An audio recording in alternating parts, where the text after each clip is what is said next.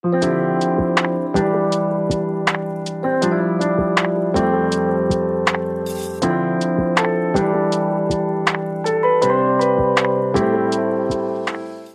zu Zu Unrecht vergessen, dem neuen Format auf sciencefiction-radio.org und rewrite-podcast.de. Hier stellen wir euch Werke der Science Fiction vor, die zu Recht oder zu Unrecht vergessen sind. Dazu hat jeder der Teilnehmenden einen kleinen Anreißer vorbereitet und dann wird kurz darüber abgestimmt, ob zu Recht oder zu Unrecht vergessen ist, beziehungsweise ob man es nicht kennt oder doch kennt. Philipp ist uns heute virtuell zugeschaltet, das heißt, er hat uns seine Aufnahme vorzukommen lassen. Die werden wir nachher einspielen und einem virtuellen Stefan. Jürgen ist leider verhindert und in der Leitung begrüße ich Fabian. Hallo Fabian. Hallo Sölke und hallo an den Rest der Welt. Das ist heute wieder ein Mitmachformat. Das heißt, wenn ihr irgendetwas habt, von dem ihr meint, dass es unbedingt mal vorgestellt werden müsste, ist aber jetzt nicht wert, es eine ganze Episode darüber zu machen, dann schickt uns doch eine Nachricht auf unseren sozialen Kanälen und ihr könnt dann gerne bei der nächsten Aufnahme mitmachen. Oder wenn ihr das nicht möchtet, könnt ihr auch bei euch zu Hause oder auf eurem Telefon ein kurzes Statement, einen kurzen Anreißer zu eurem äh, zu Unrecht vergessenen Werk aufnehmen, uns das zuschicken. Wir werden das in die nächste Folge aufnehmen. Und damit würde ich sagen, Fabian, magst du anfangen? Ja, ich fange gerne an. Äh, ich habe heute einen Film mitgebracht. Das ist tatsächlich ein Anime. Und ähm, eine Verfilmung von einem Manga aus den 40er Jahren. Eines der ersten äh, richtigen langen Story-Mangas äh, im Science-Fiction-Genre vom äh, Gott des Mangas höchstpersönlich, äh, Tezuka Osamu. Und die Verfilmung ist absolut genial und schafft es tatsächlich auch noch, den Manga zu verbessern. Stellt euch eine große Stadt vor in einem retrofuturistischen Dieselpunk-Setting mit einem wahnsinnig tollen Jazz-Soundtrack äh, mit sehr starkem Bossa Nova-Einschlag. Und die darunterliegende Story ist, dass ein Industriemagnat eine Massenvernichtungswaffe geschafft hat, geschaffen hat und von einem verrückten Wissenschaftler einen Androiden bauen lässt, um mit dieser Waffe eine quasi ewig währende Weltherrschaft herzustellen. Ähm, während unsere Protagonisten selbst ein Detektiv sind, äh, ein Roboterdetektiv und äh, der Neffe des Detektives, äh, die in diese Stadt geraten, um nach dem verrückten Wissenschaftler zu suchen und im Zuge dessen halt den Androiden entdecken. Und dazu kommen dann natürlich noch äh, die obligatorische Revolution der Arbeiter, die Revolution der Roboter. Und am Ende kommt es zu einem spannenden Showdown zwischen allen Fraktionen, die dazugehören. Und äh, deswegen sage ich, definitiv zu Unrecht vergessen. Also mir sagt es nichts und da ich leider der Einzige hier bin, der raten kann, musst du verraten, wie hieß denn dieser Anime? Äh, der Anime heißt im Original Metropolis. Äh, in der deutschen Version heißt er allerdings Robotic Angel, weil die Friedrich Wilhelm Murnau Stiftung verboten hat, den Film unter dem Originalnamen in Deutschland zu veröffentlichen. Hm, weil die für Metropolis den die Rechte haben der Schwarz-Weiß-Film mit dem Roboter. Genau, und der, also der große Wermutstropfen ist daran natürlich, dass ein Bild, nämlich von dem einem äh, weiblichen Roboter äh, aus dem Film Metropolis, Osamu Tezuka dazu inspiriert hat, sein Manga Metropolis zu zeichnen und auch danach zu benennen. Und ähm, dieses Werk ein äh, eines der wichtigsten Science-Fiction-Werke ähm, des Manga ist. Weil ähm, Osamu Tezuka selbst, das hatte ich ja schon gesagt, wird heutzutage auch als Gott des Manga äh, Manga no Kami-sama ähm, bezeichnet, äh, weil er nach dem Zweiten Weltkrieg angefangen hat, als erster großer Manga-Künstler sogenannte Story-Manga zu zeichnen. Und ähm, sein erster erfolgreicher Manga war Shinta Karajima, die neue Schatzinsel. Und kurze Zeit darauf, nämlich 49, hat er auch schon Metropolis äh, geschaffen und damit im Grunde ähm, den, den Manga sehr stark geprägt auf die nächsten Jahre. Äh, es gibt eine Veröffentlichung von äh, 86, wo ein äh, Literaturwissenschaftler das mal untersucht hat und dann halt versucht hat aufzuzeigen, dass rund 70 Prozent aller damals produzierten Manga in Japan in irgendeiner Weise auf das Werk und das Schaffen von äh, Osamu Tezuka zurückgehen. Was natürlich sehr, sehr stark dafür spricht.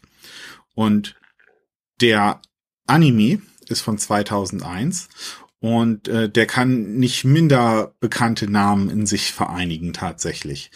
Ähm, er selbst ist äh, von äh, Rintaro äh, als äh, Regisseur gemacht worden und geschrieben wurde er allerdings bei Katsuhiro Otomo. Den werden viele vielleicht nicht kennen, aber das ist derjenige, der hinter Akira steckt. Und Akira ist ja der Anime, der Anime in den Westen gebracht hat. Das muss man ja so sagen. Ähm, und die Musik ist von Toshiyuki Honda, eben ein Jazzkünstler, der einen ganz, ganz einzigartigen Soundtrack gemacht hat für diesen Anime. Dazu kommt noch, dass der Anime von 2001 ist und ähm, relativ stark computergenerierte Bilder benutzt und das als eigene Stilform mit in den Anime hineinbringt, was tatsächlich auch ähm, einer der, der ersten großen Anime war, der das gemacht hat. Und damit war dann auch der Anime selbst wieder relativ stilprägend für weitere Anime. Das war mir so auch gar nicht bewusst, aber ich war äh, vor ein paar Jahren mal in Tokio in einer äh, Ausstellung äh, zur Geschichte des Animes und wie sich das entwickelt hat. Und da hatten sie dann den Film auch relativ prominent hervorgehoben äh, für, für diese Verbindung von äh, computergenerierten Bildern und halt klassischer Animationstechnik. Sehr schön. Äh, wo kann man denn diesen Film sehen? Den Film selbst ähm, wird man aktuell leider nicht auf einem der Streaming-Dienste finden, aber man kann ihn sich äh, dann doch tatsächlich auch noch äh, über Amazon zum Beispiel oder andere Internethändler äh, kaufen. Ist allerdings schon längere äh, Zeit her, dass der aufgelegt wurde. Daher sind die DVDs oder Blu-rays noch re äh, mittlerweile relativ teuer.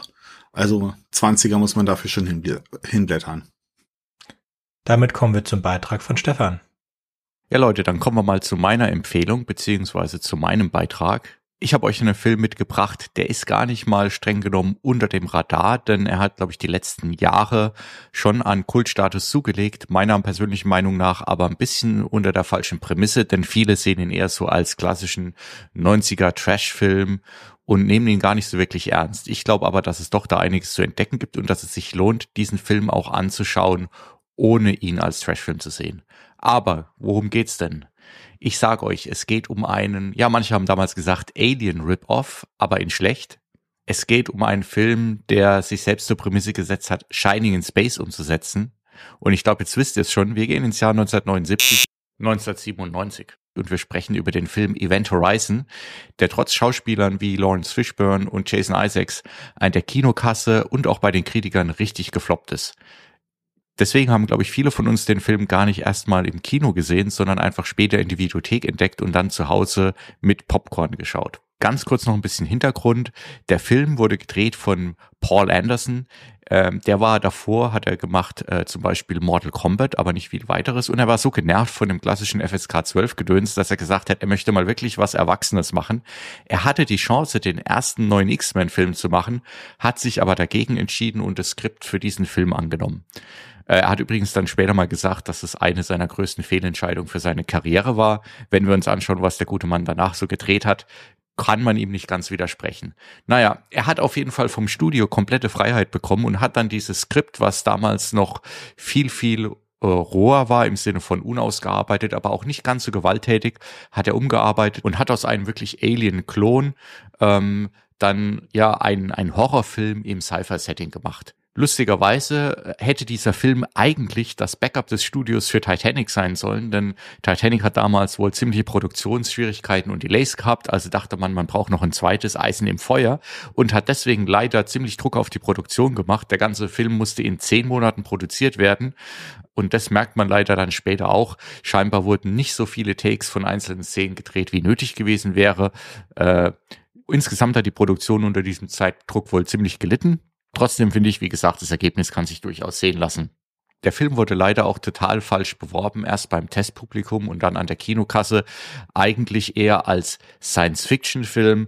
Äh, tatsächlich ist es aber eigentlich eher ein Horrorfilm im Sci-Fi-Setting und die Test-Audience, aber auch die Studiobosse waren doch ziemlich erschrocken von dem, was sie in der Testvorführung gesehen haben.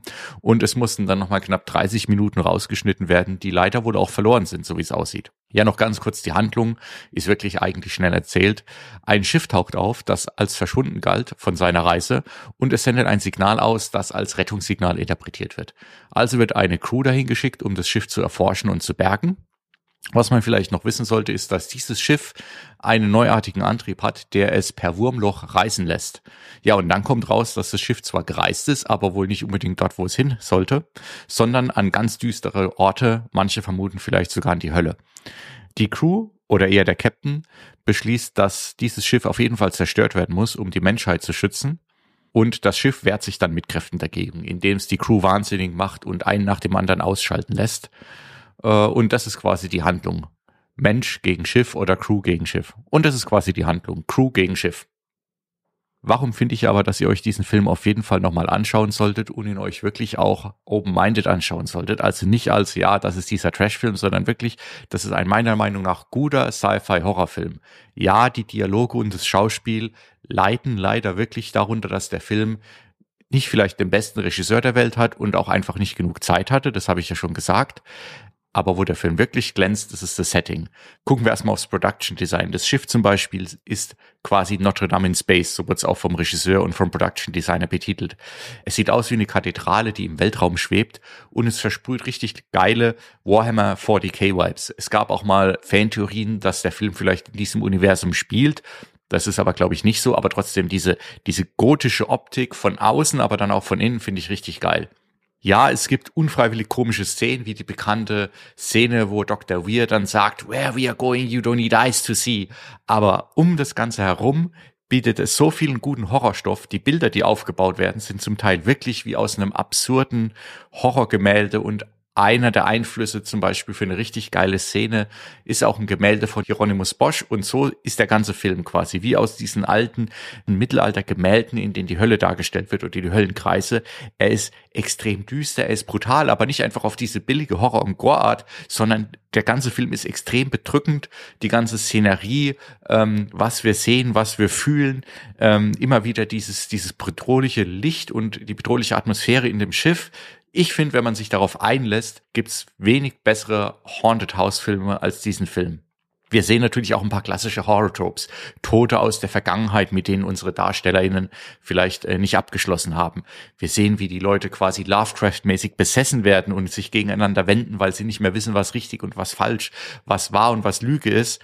Und natürlich, wie das Schiff sich einer nach der anderen Person schnappt und erledigt alles in allem aber so gut umgesetzt, dass wenn man wirklich die Augen ein bisschen zusammenkneift und über das Schauspiel hinweg sieht, sich da richtig drin verlieren kann. Und ich finde, jedes Mal, wenn ich den Film anschaue, entdecke ich nochmal was Neues, was mir vorher entgangen ist und merke, wie viel Liebe wirklich in dieses Setting reingeflossen ist und wie schade es ist, dass der Film am Anfang so gefloppt ist und dass er jetzt zwar, wie ich gesagt habe, sein Kult-Following hat, aber eigentlich wirklich eher noch so ein bisschen ironisch gesehen wird. Und ich finde, das hat der Film einfach nicht verdient. Also meine Bitte an euch alle, schaut euch diesen Film nochmal an, ja, löst euch von, davon, dass es wirklich ein bisschen trashig ist und lasst euch auf dieses Setting ein. Und ich glaube, dann gibt's wenig andere Filme aus den letzten 20, 30 Jahren, die wirklich nochmal sowas Neues zum Science-Fiction-Genre hinzugefügt haben wie dieser Film.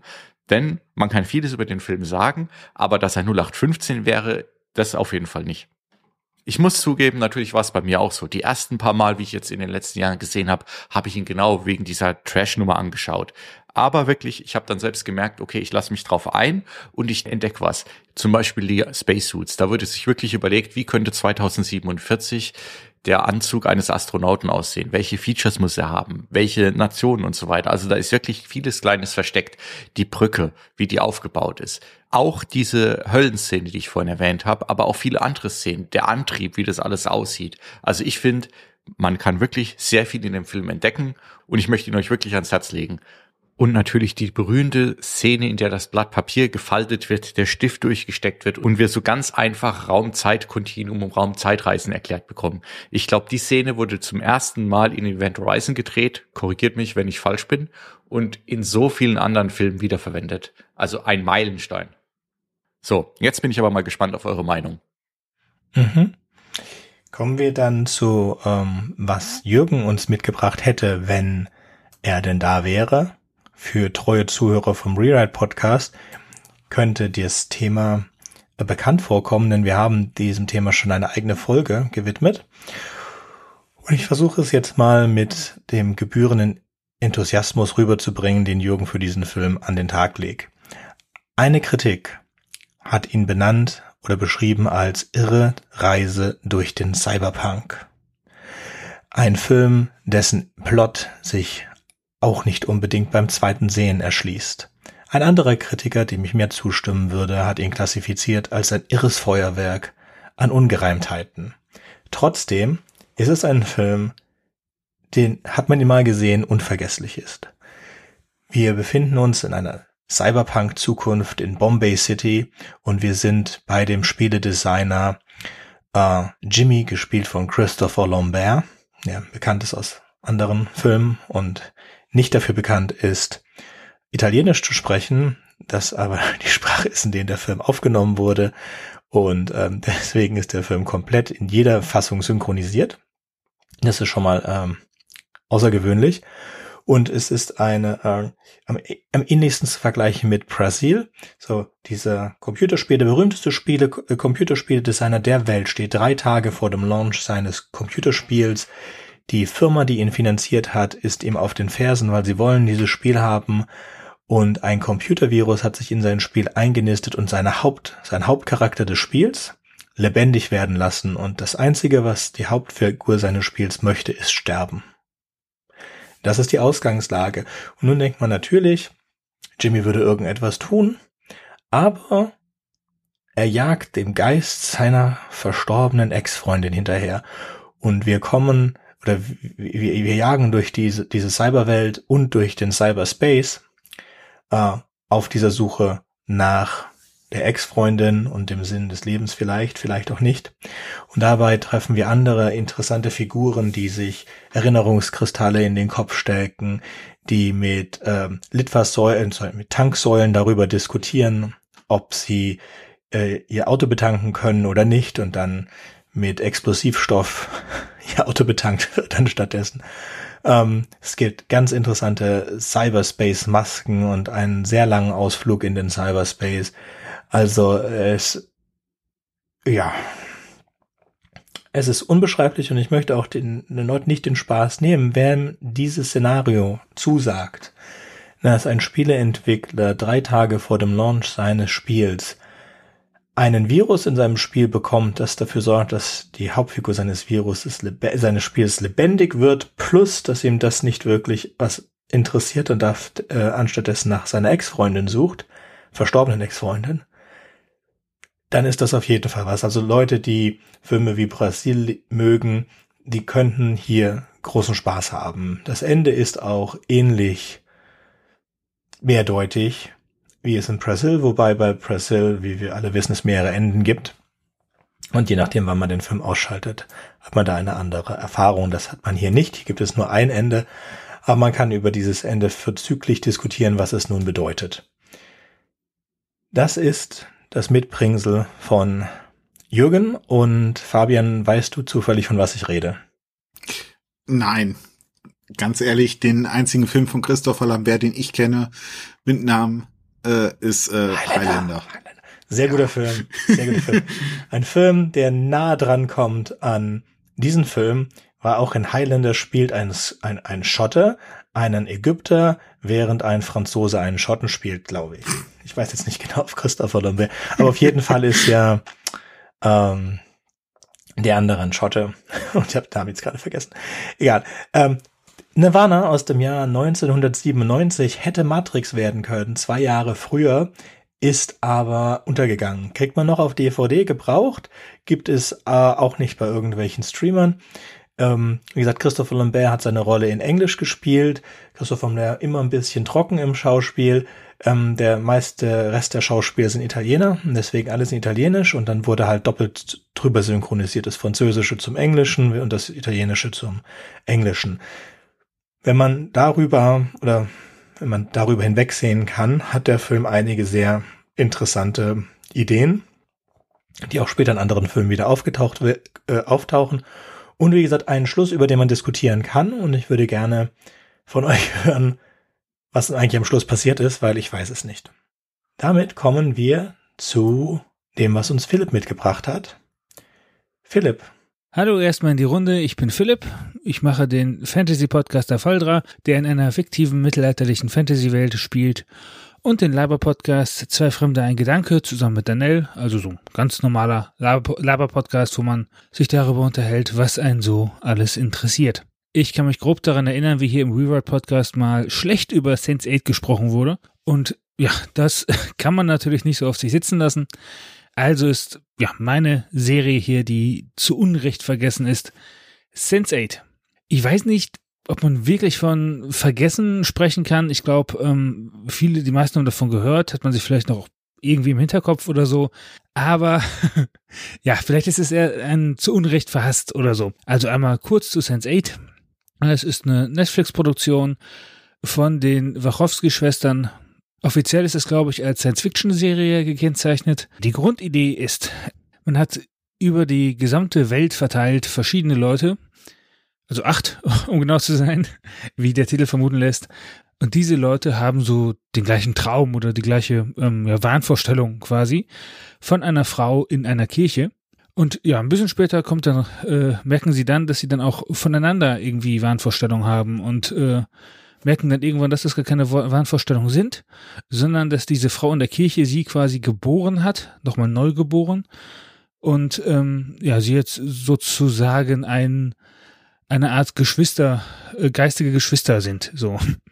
Also es sind jetzt acht Leute, die nach ihrer neuen Geburt einfach die ganze Zeit äh, ja beieinander in den Gedanken auftauchen können und einfach über die Distanzen hinweg kommunizieren können. Ähm, sie können auch die Körper von den anderen zum Teil übernehmen. Da wird jetzt auch nie wirklich explizit erwähnt, ob das äh, ja auch, ob man das auch gegen den Willen, oder wie weit man das jetzt gegen den Willen von Leuten machen kann, mit denen man dann da sozusagen verwandt ist. Ja, genau. Diese Leute sind ja zusammen in einem Cluster, so heißt das dann. Und jede dieser Figuren hat im Grunde dann eine eigene kleine Geschichte mit auch teilweise einem sehr eigenen Genre. Und das ist das, was diese Serie für mich einfach so fantastisch macht, dass du ganz viele Genres in, in eine Serie gepackt hast. So, äh, ganz viele Genres sind in einer Serie zusammengefasst und funktioniert, es funktioniert trotzdem irgendwie, dass sie letztlich trotzdem ineinander greifen. Natürlich ist jetzt dadurch jede einzelne Storyline so ein bisschen ja kurz und jetzt auch nicht so ganz äh, selten was ganz krasses, aber äh, es passt trotzdem gut zusammen und äh, fügt sich irgendwie nachher ganz gut zu, ganz gut zusammen. Ich stelle jetzt mal ganz kurz die verschiedenen Figuren und Storystränge vor. Also einmal hat man Will Gorski, das ist so ein ganz klassischer Amerikaner, amerikanischer Polizist, auch so ähm, ja, so, so ein ganz klassisches, klassisches Seriending, so er ist dann der richtig Gute, der dann auch noch die Leute rettet, die die anderen eigentlich zurücklassen würden und setzt sich dann auch für die Leute aus den schlechten Vierteln ein und für die Kinder dort und so und strengt sich da richtig an. Genau, da hat man so einen klassischen äh, ja, Good Cop Krimi-Strang so ein bisschen. Der ähm, wird dann sehr schnell verwoben mit den nächsten Figur, mit Riley Blue. Sie ist DJ, tritt in London auf und ja, wirkt so, als sei sie das nächste große Ding in dieser DJ-Szene. Und sie hat einen Freund, ähm, der sie dann noch weiteren Leuten vorstellt, äh, mit denen sie dann zusammen Drogen nehmen. Da kommt äh, eine ihrer Freunde nach auf die Idee, einen von diesen Leuten, mit denen sie da abhängen, zu überfallen. weil der halt irgendwie Drogendealer ist und dann äh, muss sie dann irgendwie ganz schnell wegrennen, hat aber dann Drogen und das Geld dabei, versteckt das dann irgendwo. Das hat also so ein bisschen was von so einem Drogen, Drogenthriller, so. Und die kommt dann später auch dann mit Will zusammen, weil die sich dann auch die ganze Zeit halt gegenseitig dann begegnen und äh, da wird dann also auch nochmal so ein bisschen erklärt, anhand von den beiden, wie das eigentlich aussieht mit äh, Beziehungen innerhalb des Clusters, weil das dann nochmal irgendwie eine ganz eigene Form ist. Zum Beispiel wird das gerne auch einmal als äh, höchste Form des Narzissmus verstanden, weil man halt irgendwie ein Teil voneinander ist und dann miteinander was hat und ineinander verliebt ist. Was ich eher, eher einfach eine sehr schöne Analogie irgendwie fand.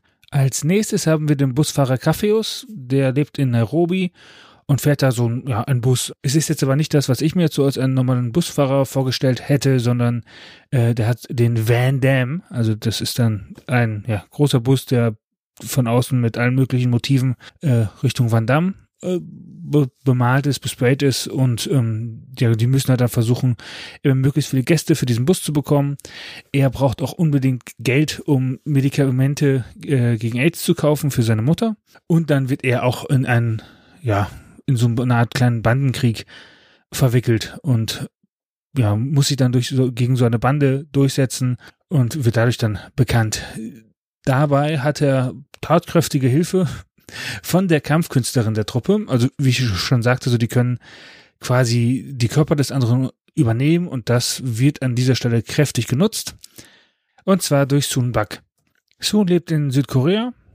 Ähm, ihr Vater hat ein ganz großes Geschäft und sie macht da quasi die Geschäftsführung.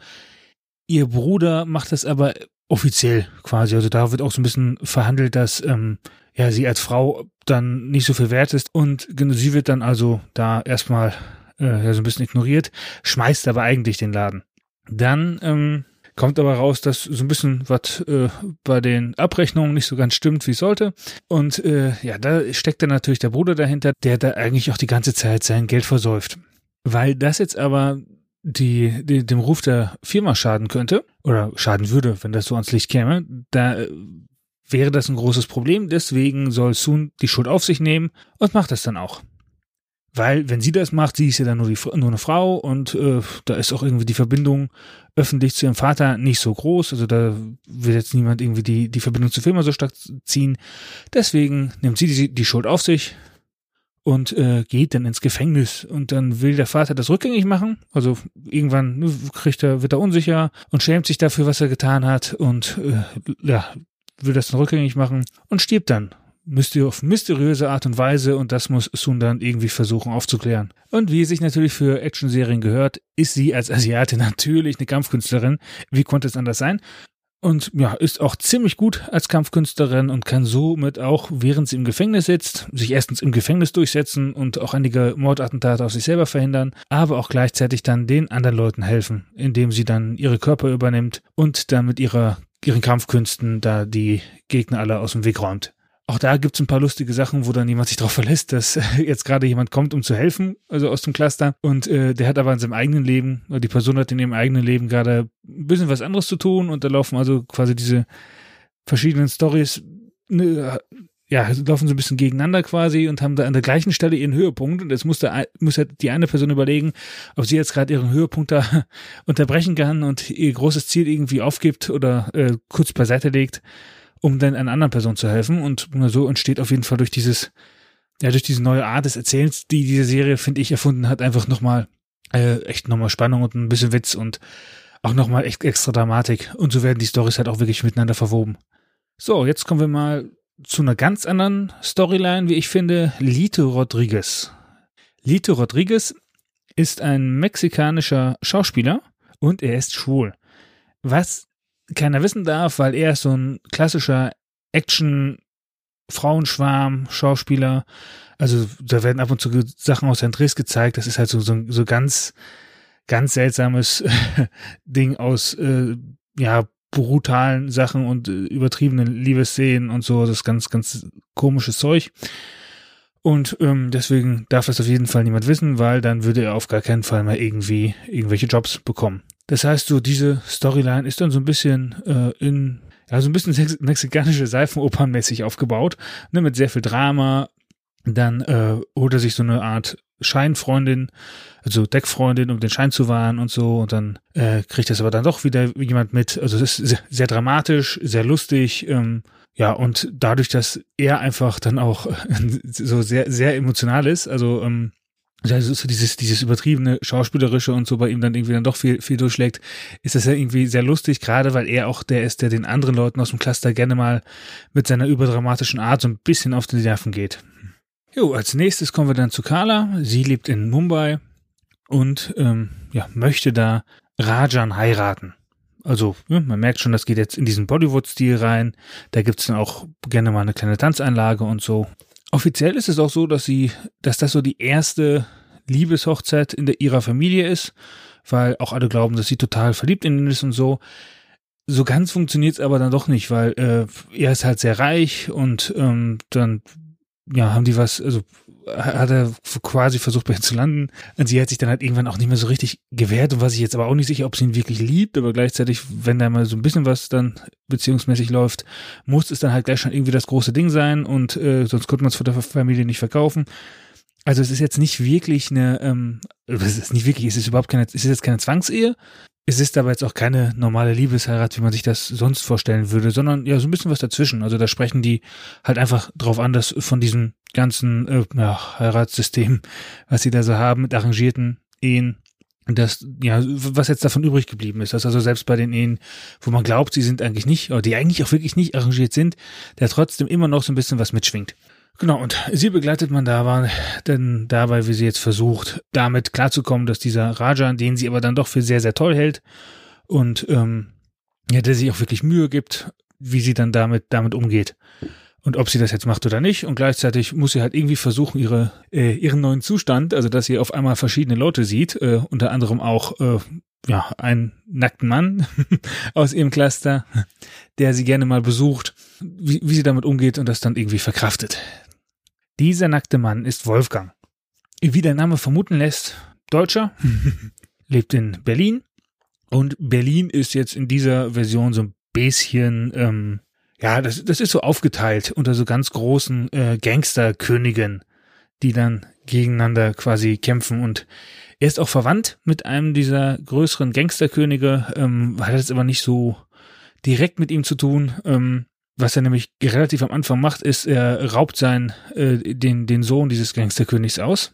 Also, ja, klaut ihm ein paar wertvolle Diamanten, die er vorher selber, glaube ich, geklaut hatte, wenn ich das richtig im Kopf habe. Und äh, dadurch löst sich dann also so ein kleiner Bandenkrieg auch einfach mal aus. Was in diesem Fall aber so ein richtiger Großstadt-Klischee-Bandenkrieg wird. Also mit äh, Pistolen, Maschinengewehren und auch irgendwann noch einer Panzerfaust. Und wenn ich mich jetzt nicht vertan habe, kommen wir jetzt zur letzten Figur, das ist Nomi, Nomi Marx. Sie ist äh, eine Transfrau, Hackerin, äh, lebt in San Francisco mit ihrer Freundin Amanita zusammen und ähm, ja, da hat man dann also so ein ja sehr starke Thematisierung von diesem LGBTQ-Lifestyle, der da sehr abgefeiert wird, also mit Pride Parade, um die es dann sehr viel geht und aber auch damit, dass äh, Naomi Marx sich dann gegen ihre Mutter nochmal durchsetzt, immer weiter durchsetzen muss, ähm, oder insgesamt auch gegen ihre Familie und vor allem ihre Eltern, die sie äh, halt nicht akzeptiert haben, seit sie, seit sie äh, trans ist und hat dann, also dann werden so Sachen gezeigt, wie dass äh, ihre Mutter dann sie beim äh, alten Namen nennt und so und ähm, das dann aber auch sehr verwoben mit diesem ja, mit dem neuen Zustand, mit ja, die, dieser Entwicklungsstufe, dass sie also jetzt mit, mit acht verschiedenen Leuten verbunden ist, weil das lässt sich anscheinend auch im Gehirn feststellen. Und genau diese äh, Gehirnanomalie wird bei ihr diagnostiziert, worauf dann ihre Mutter auch gleich ne, irgendwelche Ideen hat, dass das natürlich der Grund ist, weswegen sie jetzt unbedingt jetzt auf einmal zur Frau werden wollte und so. Genau, da wird also so diese, diese Storyline mit diesen ja, übersinnlichen Kräften dann einfach sehr gut verwoben mit dieser sehr persönlichen Storyline. Und äh, da hat man jetzt auch den Anhaltspunkt zu nochmal dem einen großen Überbau, der das dann alles zusammenführt. Denn natürlich haben die alle ihre kleinen Einzelstorylines, aber es gibt auch eine große, äh, die nochmal so im Hintergrund immer wieder ähm, sich weiterentwickelt.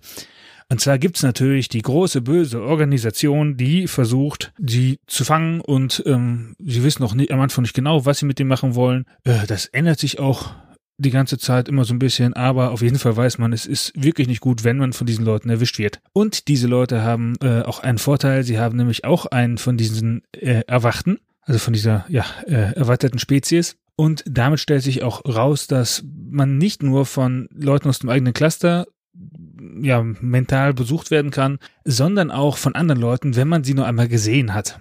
Das heißt, man muss einem einmal in die Augen gucken und dann kann man auch äh, darüber dann miteinander in Kontakt treten. Man hat jetzt nicht so viele Möglichkeiten wie mit Leuten aus einem Cluster, aber natürlich äh, kann man sich vorstellen, dass wenn auf einmal immer jemand in deinen Kopf rein kann, wenn er will, dass er dich damit ziemlich verrückt machen kann, beziehungsweise kann er sich dann auch einfach mal bei dir umgucken und weiß dann, wo du bist und so bist du leicht aufzufinden. Das wird dann also thematisiert und dann ha, hat man da so, eine, so ein paar Verfolgungsjagden und muss dann irgendwie gucken, wie man die in die Irre führt und so ein paar Psychotricks. Ja, das waren so die Storylines. War ein bisschen viel. Ich hoffe, das, das passt nachher noch. ja, und ähm, von der Machart muss man sagen, äh, spielen die viel rum so. Auch meiner Meinung nach ein bisschen zu viel. Also wer Slow Motion nicht mag, sollte das nicht gucken, weil die machen gefühlt in jeder dritten Szene eine Slow Motion. Ja, das ist ein bisschen übertrieben genutzt, aber sonst funktioniert es einfach super, weil man wirklich ganz verschiedene Storylines hat. Also dadurch, dass die Storylines einfach sehr unterschiedlich sind, ähm, kriegt man den Kopf getrennt. Es ist nicht langweilig, dadurch, dass da immer viel hinterher gesprungen werden kann. Man bekommt trotzdem alles mit und es ist einfach dadurch verbunden, dass diese Figuren dann halt äh, trotzdem immer wieder sich gegenseitig helfen können, obwohl sie an ganz verschiedenen Ecken der Welt sind. Ja, leider wurde, die, wurde es nach zwei Staffeln abgesetzt. Ich glaube, die Begründung war einfach zu teuer. Dann wurde zum Schluss nochmal ein großer Film gedreht, der auch mit sehr vielen Zeitlupen äh, ja, gemacht, gemacht wurde, aber der auf jeden Fall auch nochmal echt Spaß gemacht hat und ähm, wo nochmal richtig auch, glaube ich, Geld verschossen wurde, so wie das aussah. Äh, und wo dann die Story auch zu einem ordentlichen Ende gebracht wurde. Also da ähm, das ist jetzt nicht so eine Serie, die danach einfach keinen Schluss hat und dann ist man da frustriert, sondern die haben das auch dann, wie ich finde, relativ rund beendet. So, ich äh, schätze, das ist jetzt schon fast wieder ein bisschen zu lang geworden. Ich muss gleich mal gucken, wie lang das ist, wenn ich meine totalen Versprecher rausgeschnitten habe. Ich hoffe, das passt so. Und ich würde wirklich jedem empfehlen, auf jeden Fall mal reinzugucken, so ein paar Folgen dann durch und irgendwann ist man echt drin und das macht wirklich, wirklich Spaß und man guckt auf einmal denkt sich so, ey, ich, ich, ich hätte mir niemals irgendwie so ein, so ein, ähm, so ein Bollywood-Ding angeguckt, aber in diesem Kontext und so wie sie es erzählen und dann ne, immer diesen, diesen kleinen Happen quasi, wo es dann immer hin und her wechselt, findet man es auf einmal richtig gut. Also schaut auf jeden Fall mal rein, ich empfehle es. Ja, und äh, sagt mir dann, wie es euch gefallen hat. Bis dann. Ciao. Okay. Ähm, das ist jetzt das erste von den, The also ich kenne es auch nicht, aber ich weiß, es läuft, glaube ich, auf Netflix noch äh, als Serie und man kann sich das angucken. Das werde ich vielleicht tun. Was meinst du, Fabian? Äh, eher nicht. Ich hatte damit schon mal geliebäugelt, aber habe mich dann doch nicht so angesprochen. Ja, aber nach Matrix vielleicht, also Matrix 4 war ja, ja jetzt nicht nach so. Matrix 4 kann alles nur besser sein, das stimmt. Ja, das nehme ich auch. Vielleicht, es, es hat ihnen ja die Kraft gegeben, glaube ich, das zu machen, Matrix 4. Also kann Sie haben ja auch Leute promotet aus, aus, aus, aus der Serie nach Matrix 4. Ob das jetzt ein Upgrade oder ein Downgrade ist, sei jetzt dahingestellt. So, sehr schönes Thema. Dann kommen wir schon zum letzten Thema. Wir hätten auch gerne noch mehr gehabt und wie gesagt, wir freuen uns über alle Einspieler, die ihr uns schickt und ähm, oder ihr könnt auch gerne selber dazukommen. Nun kommen wir zum letzten Thema. Ich spreche hier über einen Film, der spielt in einer Zukunft, in der die Rohstoffvorkommen auf der Erde vollkommen erschöpft sind und die Menschen dazu übergegangen sind, auf Asteroiden, anderen Planeten, aber vor allen Dingen auf Monden Förderung zu betreiben von, von Erzen und Rohstoffen und diese dann durch gigantische Förderroboter abbauen zu lassen und diese gigantischen Förderroboter fliegen dann zurück zur Erde. Und in dieser Zukunft kommt es zu einem Krieg zwischen zwei dieser Kooperationen, die, gegen, äh, die sich gegenseitig versuchen, ihre Mining-Basen abspenstig zu machen. Und die Kooperation, den wir verfolgen, auf deren Seite wir uns während des Films befinden, hat schon einige ihre Monde verloren und kam jetzt zu dem Schluss, dass ein ganz bestimmter Mond das nächste Angriffsziel sein müsste für die gegnerische Kooperation, von der man auch nicht beweisen kann, jetzt zumindest noch nicht, dass die diese Monde übernimmt und deswegen schickt man einen Ermittler der inneren Sicherheit auf und undercover auf diesen Mond und er soll dort auf diesem haben wie immer einen sehr guten ähm, Malcolm McDowell als Bösewicht. Wenn Malcolm McDowell wo vorkommt, dann ist er der Bösewicht. Und ansonsten auch noch einen ganz netten Cast.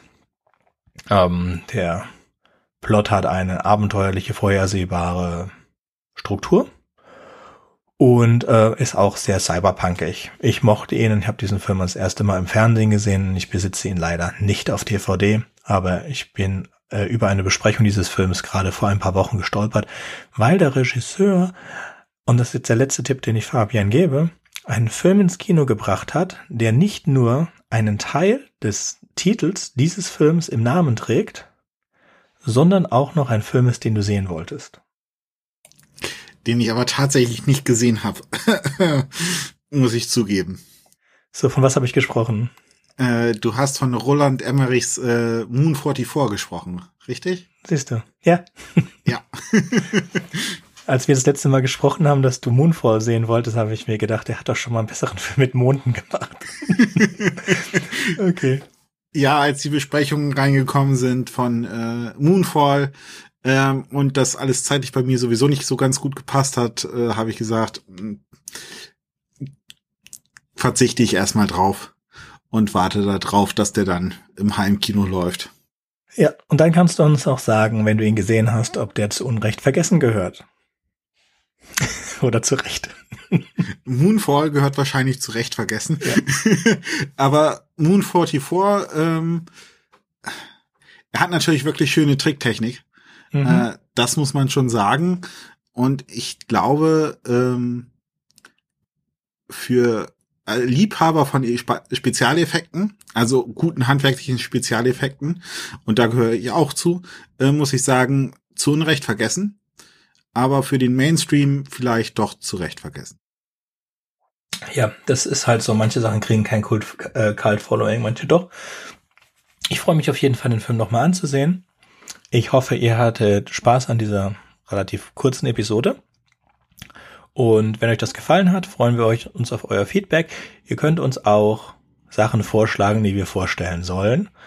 Wie ihr aber jetzt schon gesehen habt, es würde mehr Spaß machen, wenn mehr Leute bei der Aufnahme dabei sind. Ja, es ist jetzt weder Philipp noch äh, Jürgens Fehler. Jürgen ist krank und Philipp hat das leider zeitlich nicht gepasst. Und andere Personen, die uns zugesagt haben, sind leider nicht aufgetaucht. Auch da vielleicht einfach ein Kommunikationsproblem. Wir würden uns, wie gesagt, sehr freuen über Zusendungen, über jede Art von Feedback und Kommentaren und über Gäste, bei der nächsten Episode, wenn es wieder heißen sollte, zu Unrecht vergessen. Auf Wiederhören. Tschüss.